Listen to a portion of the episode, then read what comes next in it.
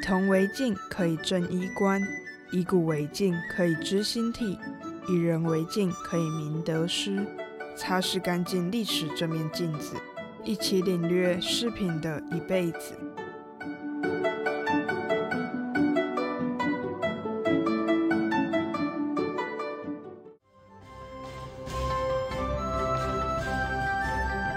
轻罗小扇扑流萤，龙袖暖香。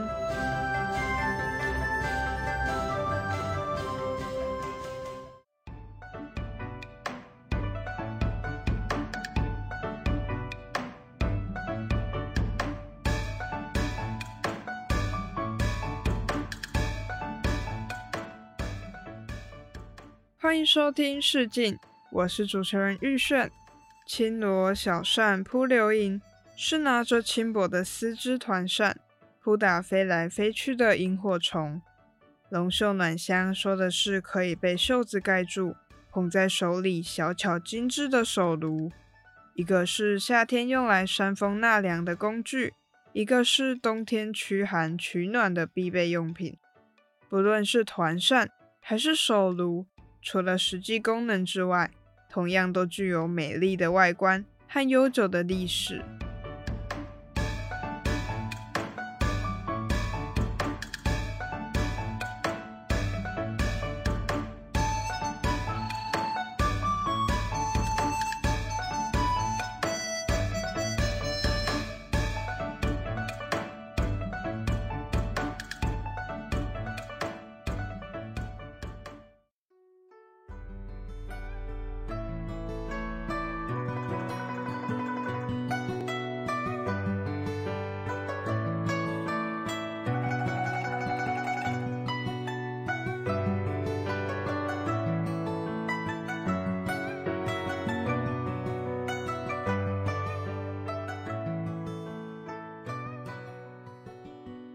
扇子有很多种的款式，但是最受到古代女子喜爱的是团扇。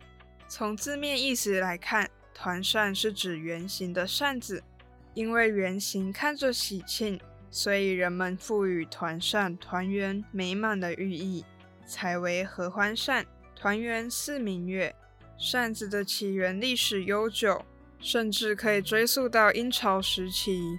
但是团扇的出现要等到秦汉时期。秦汉时期，丝织业开始发展，人们制作扇子的材料从羽毛改成使用丝、绢、绫罗之类的织品，裱糊成完扇。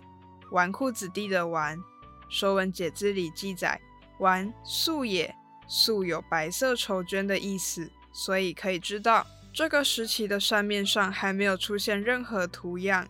当时扇子的形状有椭圆形、葵花形、梅花形、六角形等等各式各样的形状，扇柄也有木头、竹子、骨头等等各种不同材料制作而成。除此之外，在扇子的边角、扇柄也会根据需要或是喜好加上扇坠、流苏、玉器等等装饰品。因为这种扇子在皇宫中使用的比较多，所以也叫做宫扇。在各种款式中，形状像一轮明月的扇子，因为形状蕴含团圆欢聚的意义，西汉时期被叫做合欢扇。因为圆形团扇形制简单，制作方便，逐渐成为日常生活中的主流。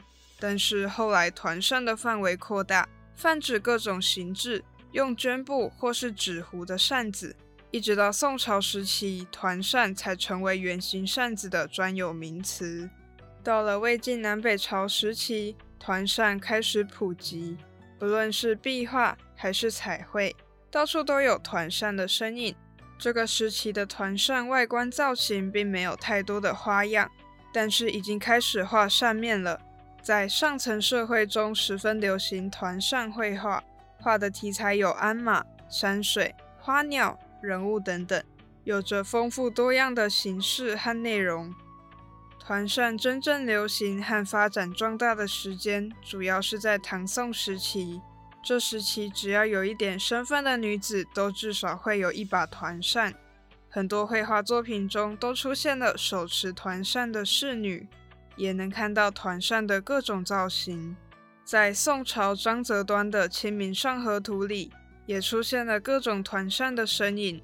这个时期，团扇大多是用罗或绢制作扇面，并且只用单面画画或是写书法。还有一种刺绣团扇。一般来说，刺绣团扇比较多使用不能批量生产的纱罗，属于比较珍贵罕见的类型。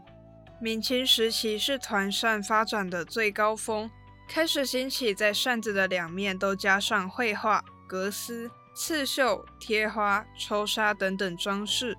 此外，除了原本白色的扇面，还增加了瓷青、泥金、湖色等等彩色扇面。清朝满族女子穿着旗袍，手里拿着精巧雅致的团扇，举止文雅间摇曳出风情万种。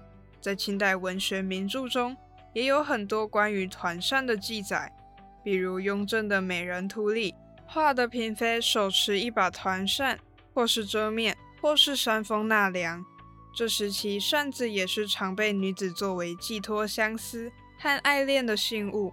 比如孔尚任的《桃花扇》，就是以定情信物桃花扇为主题，演绎了一场轰轰烈烈的爱情故事。在古代封建礼教的束缚下，女子笑不露齿，不可以抛头露面，不可以毫无遮拦地走出家门。于是团扇派上了用场，有扇子作为他们的掩护，不管走到哪里都可以不怕被人看见。所以当时的诗人们描绘出的女子形象。手里捧的不是鲜花，而是一把扇子。他们含羞低头，团扇遮面，显得娇美温柔。团扇不再是单纯的纳凉工具，更是一种礼仪的象征。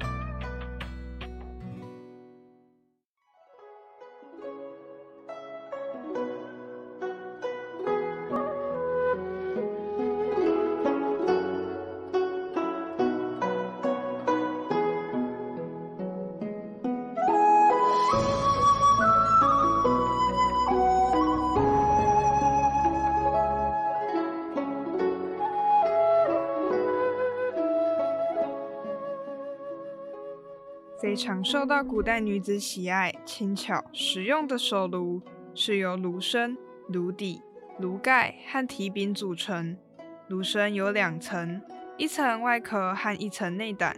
内胆材质大部分是铜，使用的方式是在里面放没有明火的炭来产生热度。外壳不只可以保存内胆的热量，又能通过内外两层之间的空气传导。让热量从内胆沿着镂空炉盖散发出来，所以炉火不会一盖就灭，又不会摸着烫手，还可以透过盖子的空隙整理炭火。手炉的出现时间有两种说法，一种是起源于春秋时期的楚国，因为环境湿度大，楚国人喜欢把香草放进有孔的熏炉中焚烧散气，为了方便发明散热取暖的手炉。另一种说法是，隋炀帝下江南到扬州的时候，刚好是隆冬时节。当地的县令徐武为了迎接天子，紧急命令民间的铜匠制作一个精致的小铜炉，在里面放火炭，传送给隋炀帝取暖。隋炀帝即兴命名这个小铜炉为手炉。两种说法都没有准确文献可以佐证，但是可以明确知道的是。手炉在唐朝中期已经成为官宦人家的常见用品。这时候的手炉形状大部分是方形或是圆形。唐朝诗人也在诗里写过手炉，比如白居易的《问刘十九》里：“绿蚁新醅酒，红泥小火炉。”小火炉就是手炉。到了宋朝时期，越来越多人用手炉，城市里甚至设立售卖焚香。和手炉专用炭饼的香药局。到了北宋时期，不只有管款人家有在使用手炉，手炉已经成为民间百姓普遍使用的取暖器具。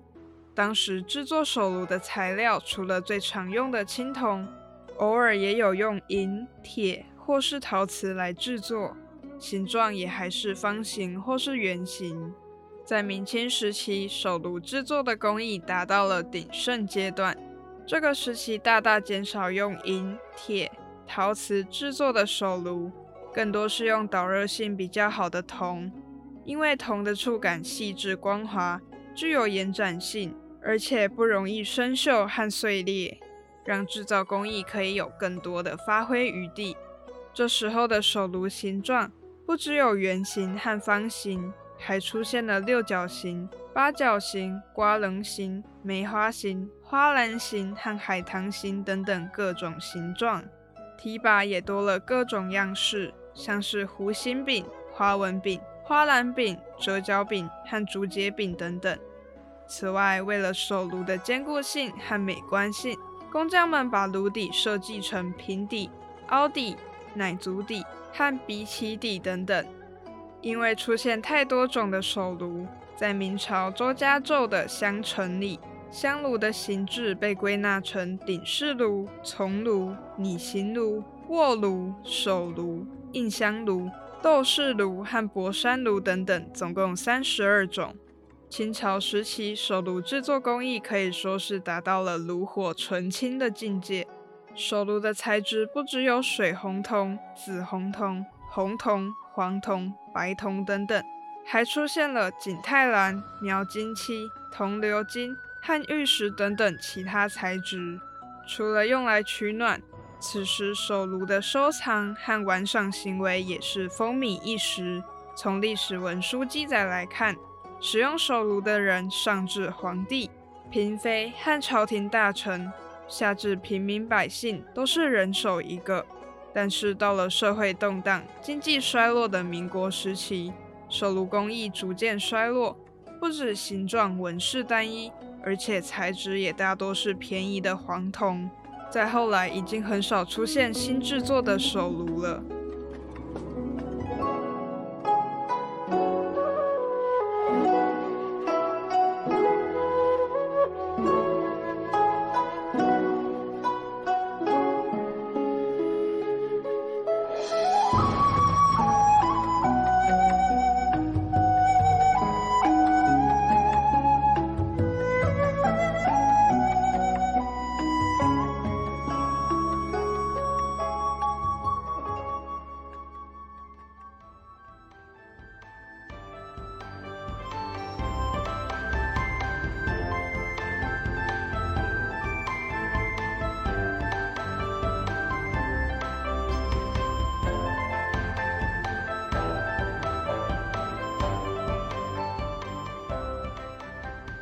开始是用羽毛制作的扇子，因为丝织业的进步，发展出团扇。